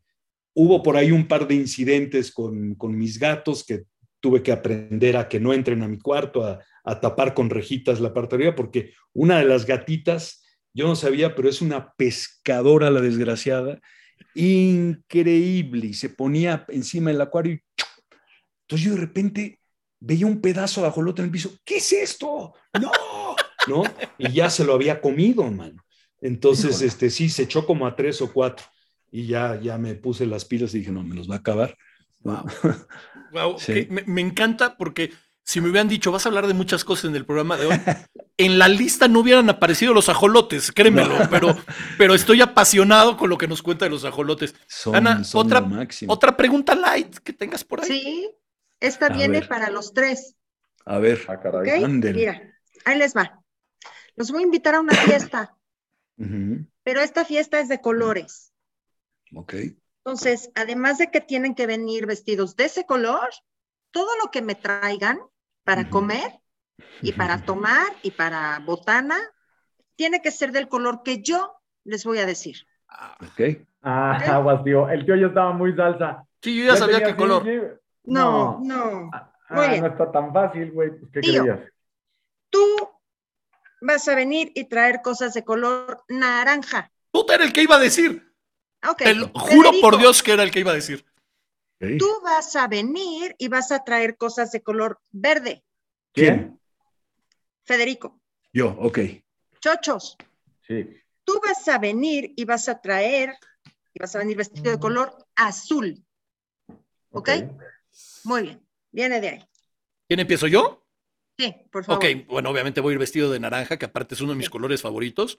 De tomar, evidentemente voy a llevar jugo de naranja. Ah, No, no, jugo de naranja. Este, incluso ahí, para empezar con el tema filosófico, si de la naranja se llama naranja por el naranja o el naranja se llama naranja Hola. por la naranja. Lo cual es, empieza ya a ponerse interesante las cosas. De botana voy a llevar chetos. Evidentemente. o sea, no hay mejor botana naranja. Y de comer, la mejor comida que existe en el planeta Tierra, que además es naranja, voy a llevar tacos al Tacos pastor. al pastor. Ay, qué rico. No, pues Y, bien, y de postre, que yo no soy postrero, pero pensando en todas las, las personas que, que- que les guste el postre, les voy a llevar un pastel de calabaza. Muy bien. Vale, vas, eh, Federico. Federico, color Bueno, pues verde. muy bien. Pues yo voy a llevar guacamole y enchiladas verdes y este y voy a ir vestido de negro. Si hubiera subtítulos, va, va a aparecer, me vale madre lo que opines. Sí. Dice, no me gusta el juego. Ah, Yo tengo un problema, Ana. A ver, ¿Te debo algo? Sí, el, color azul está. ¿Comida azul, de verdad? Fuerte, está fuerte. ¿eh? O sea, a ver, no, no, a ver, eh, se me ocurren un par de cosas. O sea, se me ocurre un Sí, pero sugus. ninguna es legal, güey. ocurren- No, no, se me ocurre sugus, se me ocurre Red Bull, es azul el Red Bull. ajá. No, el líquido del Red Bull no es azul, güey. ¿No Pero la lata sí. Sí, no, el, pero el líquido No, es güey, este. líquido No, sí, no. no, el líquido es medio naranjón. Hay una bebida ¿no? de esas que es, que es azul. Bueno, Ana, Gatorade. neta, ah, bueno, Gatorade, pero neta de comer, de comer, comer, o sea, algo de Mira, azul, eso comestible está azul. tremendo. ¿eh? Mira, yo, yo pensaría en algún tipo de. No, en, en las ostras y algunos tipos de mariscos tienen tonos azulados. Sí, cierto, cierto, cierto, sí. Hay tortillas azules. Unos pitufos a la barbacoa. Ahí está. Sí, y para ver los pitufos que tú vas a cocinar, entre las cosas verdes que va a llevar Federico, tiene que llevar algo para ver pitufos verdes, güey. Espérate, tengo que decir una cosa. Si hay alguien, yo no, yo, yo tengo una duda con, con esta. Tú no lo conoces, Federico, pero Carlos Barcena es un gran amigo, también de Eduardo Pinto, Ajá. y él vive en Winnipeg. Ándale. Toda, y tenemos un, un chat de, de- de WhatsApp en donde todas las noches nos manda el platillo que preparó. Ah, qué rico. Tengo dudas si él tiene un chef. No sé si él tiene un chef, él dice que es él. Pero Ajá. todo es tan perfecto que digo, esto no lo puede estar haciendo este güey, si este güey no sabe ni leer. Hay que, hay que ver O si sea- ahra te manda pitufos a la barbacoa. y la ver, presentación. Bueno, gracias, Ana. Sigue con tus preguntas, perdón. Sí, ¿Hay más? ¿Quieres No. seguir? No, no, no, no es pregunta, pero yo sé que Federico está preparado para cantar algo. Algo. ¿cierto? Híjole, pues miren, a ver, casualmente tengo mi guitarra aquí junto, Viste. No estaba yo preparado. no estaba preparado, pero no sé cómo, cómo, ¿qué les gustaría? Ah, Lo si quieres, antes, antes de, de- de que empieces, Federico, déjame presumirle a la gente que el otro día nos, nos enviaste eh, unas, unas rolas tuyas, este, que la gente las puede buscar, están tanto en Spotify como en iTunes, pueden encontrar las Sí. canciones de, este, de Federico. Y a mí me gustaron mucho. En particular hay dos que me, de verdad me gustaron muchísimo. ¿Cuáles? Una es la de tiempo. Ajá. El final de tiempo, además, es precioso. O sea, Mm. la última frase me, me- me reventó.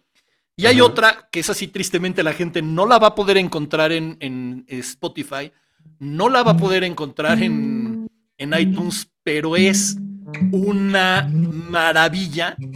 Este, que no sé si, si te gustaría cantarla, este, Federico. ¿Cuál es? este, que es la de la fumadita. La, la- Ah, la- de dame una fumadita. fumadita. A ver, pues lo podemos intentar. Déjame, me auxilio aquí con mi. Aquí está. Vamos a poner el, el capo, no sé si a ver. Yo creo que podemos aquí en este tono. Pues ahí va. ¿Verdad?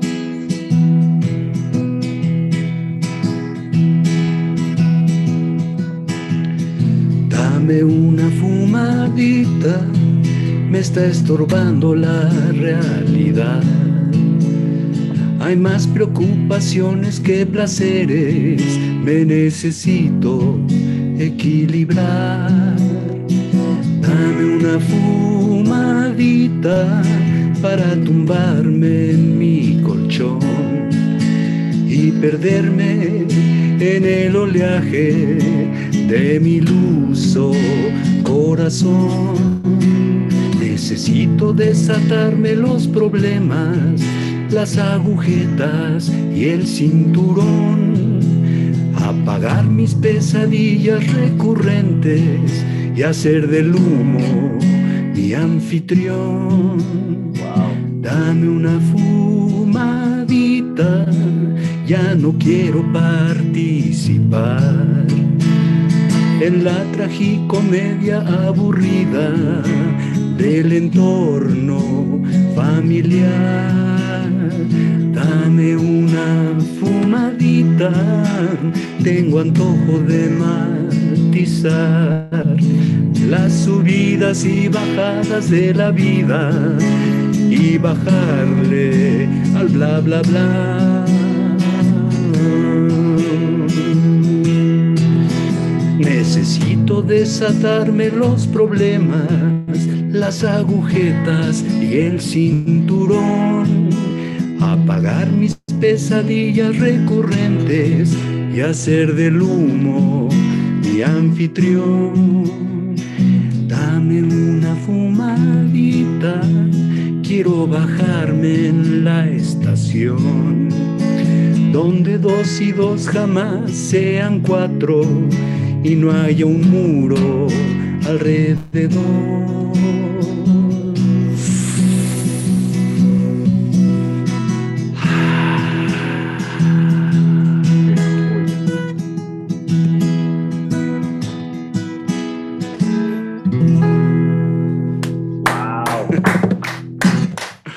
Es una joya. Es una joya. Es una joya. El- el- Ah, el- muchas gracias.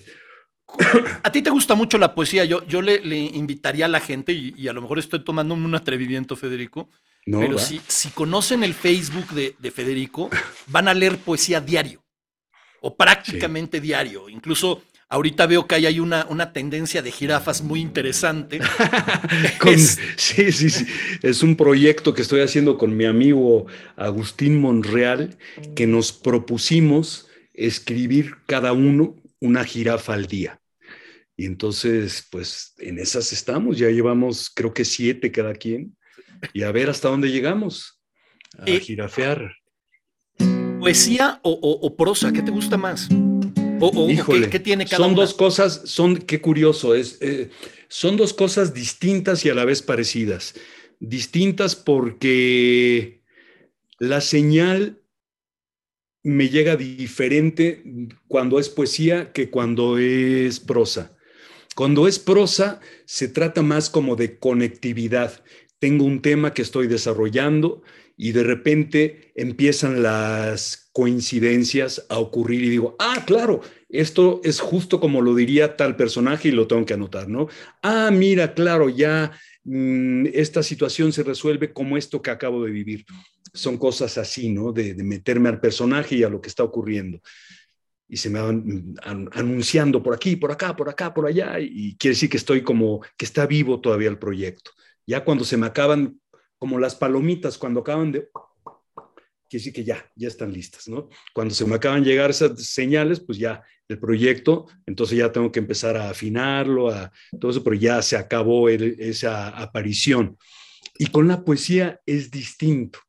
La poesía es como, es bien, en mi caso digo yo, ¿eh? porque cada quien, pero en mi caso es quitarme el cerebro, quitarme la, el juicio, digamos, y dejar que entre, dejarme dictar por algo que dicta.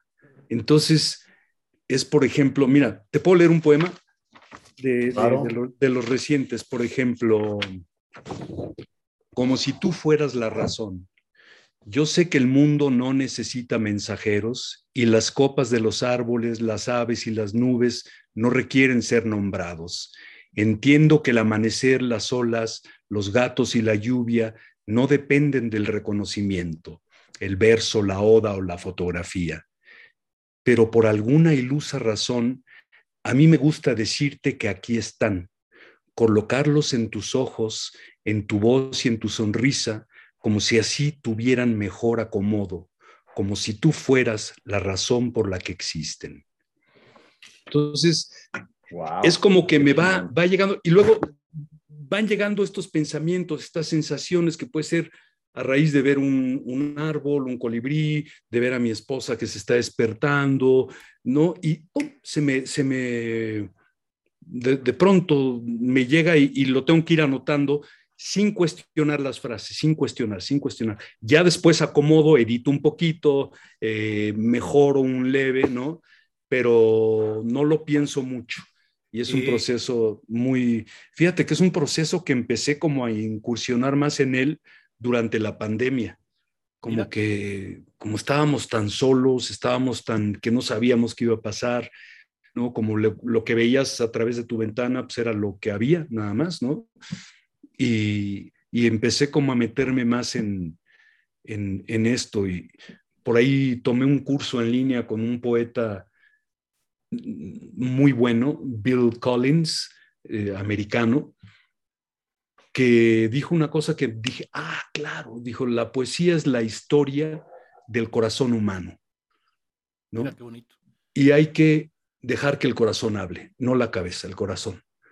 Y como que eso me permitió atreverme a empezar a hacerlo, ¿no? Porque si no, yo pensaba que era algo que había que pensar muchísimo porque tenía que ser un soneto, una décima, un haiku. un- Claro, están esos formatos y es muy, muy importante mm, ensayar y aprender a escribirlos y aprender a respetar esos ritmos, pero al hacerlo, entonces como que lo vas interiorizando, hay que leer mucho a muchos poetas porque eso te va, eso es gracias, te, te, conectas con eso si te lo ganas. ¿Y cómo te lo ganas? Leyendo un buen libro de, de César Vallejo, de, de, quien quieras, ¿no? De cualquier poeta. Y meterte, meterte, meterte, meterte, meterte. Y leerlo en voz alta.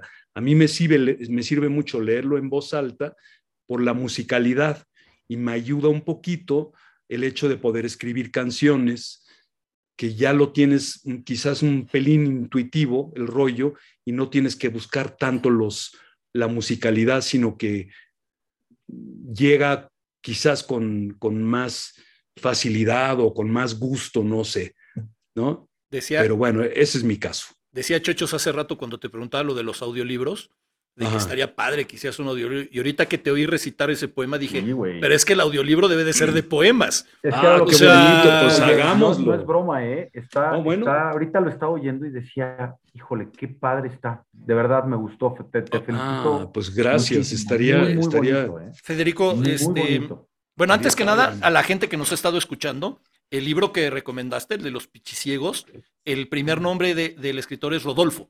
Rodolfo, Eso, Rodolfo Fogwill. Gracias, gracias. Rodolfo, Rodolfo. Es estupendo. Este... Es un gran cuentista también. Tremendo. Vamos, vamos a hacer algo que es, no acostumbramos en estereotipos, pero es un, un dar y dar. ¿no? Uh -huh. O sea, es yo doy y tú das, ¿no? En pocas palabras. Órale. Y queremos, queremos darte algo que para nosotros este, siempre pues también ya es una tradición en, en estereotipos y, y, nos gusta hacerlo. Y evidentemente esta no podía ser la excepción. Y es darte el, el diploma de, de, estereotipos, este, el cual para la gente que nos vaya a escuchar en Spotify o en, o en, en iHeartRadio o en, o en Apple Podcast, se los voy a leer, dice, es un orgullo para nosotros nombrarte estereotipo honorario por haber participado en el programa con el tema Deshaciendo camas, haciendo letras y más, dándonos la oportunidad tanto al público como a nosotros de conocer más sobre tan apasionantes temas, además de permitirnos crecer un poco más como mejores seres humanos. Siempre contarás con la amistad y el agradecimiento de Ana Luisa, el Chochos y el tío. Federico Treger, un estereotipo número uno, sin lugar a dudas. Hombre, no, hombre, muchas, muchas, pero muchas gracias. Ahorita, ahorita te, lo, no, te lo hago llegar de manera de verdad, virtual. La, gracias. Yo la pasé re bien, la verdad. Qué bueno, qué bueno. Pues yo también, la verdad que sí, ¿eh? Y, y Muy precisamente, y, y, perdón que, que, porque sé que ahorita seguramente Ana quiere decir algo, pero antes de que Ana lo diga, dije que este era de dar o dar. Y, y no, no, no puedo evitarlo te voy a dar a, a, elegir dos opciones. A ver. Una de los Beatles o tiempo. Va una de los Beatles. Va una de los Beatles porque tiempo hace, ahora sí que hace tiempo que no la, no, la no la he ensayado y no, como, okay. como cuál de los Beatles. Este. Yo ya me quedé con la fumadita, eh, perdón. Este, una de las primeras o de las últimas. De las que la más te gusten, quieras. de la que quieras, la que quieras.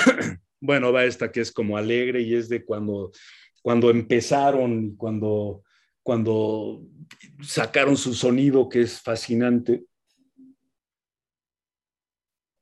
Del primer álbum. A ver cómo se oye. Hay que afinar primero. Yo como no toco ni la puerta, no sé, o sea, yo todo lo veo muy bien. Este, pero ahorita Federico. Bueno, disculpen la afinación, disculpen la voz, pero lo voy a hacer con, no, no, con nada, mucho no gusto. te preocupes. Con mucho gusto. The world is treating me bad. Misery. I'm the kind of guy cry. The world is treating me bad. Misery. I lost her now for sure. I won't see her no more. It's gonna be a drag.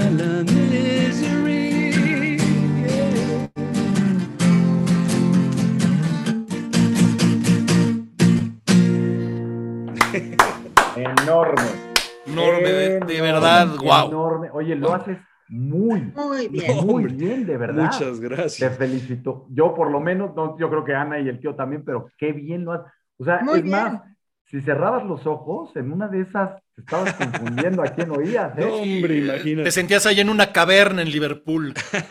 Sí, sí, sí, qué bien se oye, ¿eh?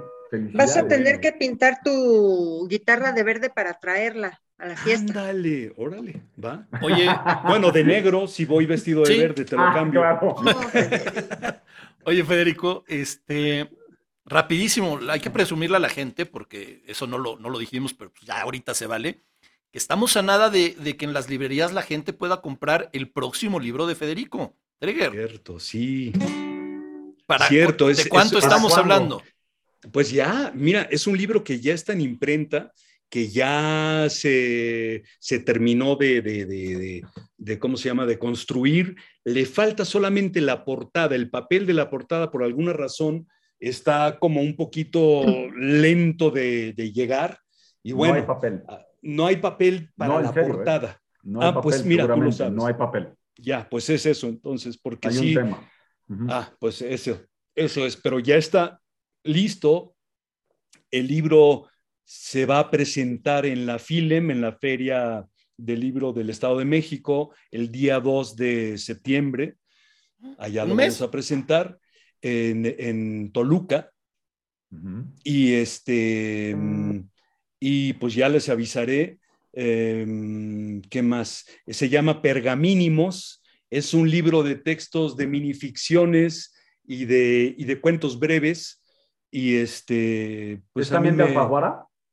No, esta es una editorial que se llama Diablura Ediciones, una editorial eh, de Toluca que pues le Ah, apuesta mira. a este tipo de libros, eh, eh, editan eh, poesía y editan minificciones, se, especializan en eso. interesante. Sí, una editorial muy bonita, que hacen las cosas con mucha calidad, con mucho amor artesanal y artístico, y es un libro bonito, un diseño lindo, y este, y bueno, aquí- pues estoy emocionado ya de que, de que salga pronto. Aquí es cuando los conductores se pasan de lanza y Sí, dicen, ahí sí, vamos, ahí no, vamos, bueno. y ahí vamos para allá. Nosotros vemos tren y queremos viaje. Sí, sí, sí, yo veo burro y quiero viaje. Oye, este, Federico, ya cerramos que cuando salga Pergamínimos, Ajá. este, tenemos que tener otro programa para presentar Pergamínimos, para hablar de él y para Sí. invitar a la gente a, a que conozca más de Federico. Eh, ya hoy le podemos decir, busquen en- de manera electrónica, hace el amor y no la cama, va a ser más fácil que buscarlo físicamente. Eh, Mm. También tienen que buscar y leer, ya, ya nos sembró ahí la semillita Federico, el de cuando todo era para siempre. Eh, Y Mm. obviamente eh, el de Amores Adúlteros, que hay tres versiones, digamos, la primera parte, la segunda, y el que compagina los, los dos. Tienen que leerlos de verdad, van a disfrutar. Este, y dejo ahorita hablar a Chochos y a, y a Ana, pero, pero mi última palabra, eh, creo que es la única que puede resumir lo que sentí hoy eh, desde que llegaste hasta ahorita y es gracias. Gracias, Gracias pasé ti, un programa genial, genial, genial, genial, lo he disfrutado maravillosamente. Gracias a ti y sé que nos está viendo otra vez. Gracias, Tamara, porque tenías razón que iba a ser un gran programa. Gracias, gracias, gracias. Chocho, Ana. Pues yo tengo que decirte una cosa. Hoy yo creo que voy a terminar el libro, te digo que por alguna... Normalmente cuando llega el autor, o sea, cuando tenemos el programa con el autor, ya lo terminamos. Eh, en esta ocasión se me atravesaron un par de cosas, pero quiero leer cuando, como cuando, ¿cómo es? Cuando, Cuando todo era todo para era siempre. para siempre. me, me late Mira la mucho. portada. Ok, ok, ok. Y no le pido, le exijo a la editorial Alfaguara que reedite el libro de Hace el amor y no la cama. De verdad, vale la pena, vale mucho la pena, estaría padrísimo. Yo te quiero agradecer también en, pues en mi nombre y en el de todos los que hacemos este programa, el que hayas aceptado la invitación. De verdad lo disfruté también mucho y yo no sé qué haces mejor, escribir o cantar. No, cantar. qué, qué generoso eres. No, de Muchas verdad. gracias. Muchas gracias. No, a ti, Ana. gracias. A ustedes. Muchas gracias, Federico. Y me uno al comentario de Beatriz Graf, que dice, qué bien pasamos esta tarde. Ah, qué Definitivo, linda. sí, fue un programa muy, muy rico. Y aunque desobediente, me caíste muy bien. Muy bien. Desobedecí en buena onda. A ver. Pero rebelde dije que desde niño era así, ¿eh? Conste. Eso Sí, veo. lo dijo. Eso veo, sí, rebeldón, pero, pero bueno, sí estás invitado a la fiesta, aunque vengas como quieres, pues ya vemos cómo adecuamos aquí la faltante de, tu, de tus responsabilidades. Déjalo ir de negro y lleva Coca-Colas, o sea, eso es lo de menos. Sí, ¿verdad? Yo creo que mejor le cambio el color y ya todos contentos. Exacto. Muchas gracias por haber aceptado la invitación. Fue un No, gran a programa. ustedes, a ustedes sí, sí lo fue, qué Eh, divertido. Qué rico haber acabado hasta con, con canción. Sí. Este, sí, lo haces muy, muy bien. Qué a gusto la pasamos. Muchísimas gracias. Y te invitamos a que nos veas el próximo jueves. Que la Órale. pregunta que dejaste va a ser para Rodrigo sí. Amosurrutia, que es un publicista, y vamos a hablar. Ándale. Era la Uh, qué interesante. Mira nomás ¿Qué de mi gremio. Cuando empezaste a hablar de la publicidad, dije, qué curioso que el próximo invitado vaya a ser... Es que, en en serio, parece como si lo planeáramos y no, se van Sí, dando de no, No, no se manera... planea curioso. así, ¿eh? De no manera se planea, natural. pero qué chistoso. Y, y yo quiero invitar a toda la gente, además de vernos el próximo jueves, este, el este programa a partir de mañana también ya va a estar en YouTube y a partir de mañana lo van a poder Ah, encontrar en Spotify, en Apple Podcast, Oh, en wow. iHeartRadio, se queda también en Facebook. Este, no hay pretexto para no verlo, para no volverlo a Ah. ver, para no volverlo a O disfrutar escucharlo. o, o escucharlo y, y para que lo compartan, lo platiquen, se lo manden a sus 10 mil mejores amigos, este, porque no hay cosa, no hay, creo yo, mejor regalo en, en la, en la vida que regalar cultura y regalar cosas inteligentes. Y hoy lo Sí. que nos ha regalado Federico con, con sus anécdotas, con sus historias, con su vida. Bueno, hablamos hasta de ajolotes. Hasta es de un programa sí. 100% completo, o Redondo. sea, Un redondo. programa redondo. Es un programa, un programa redondo y, y- y darles las gracias a todos. Este, Federico, ahorita no te vayas a desconectar, nada más nos despedimos, Va. nos despedimos de la gente. De verdad, muchas gracias. Muchas gracias, este, Anan, muchas gracias, Chochos. Pero gracias, a todos los que nos, nos Gracias. están viendo.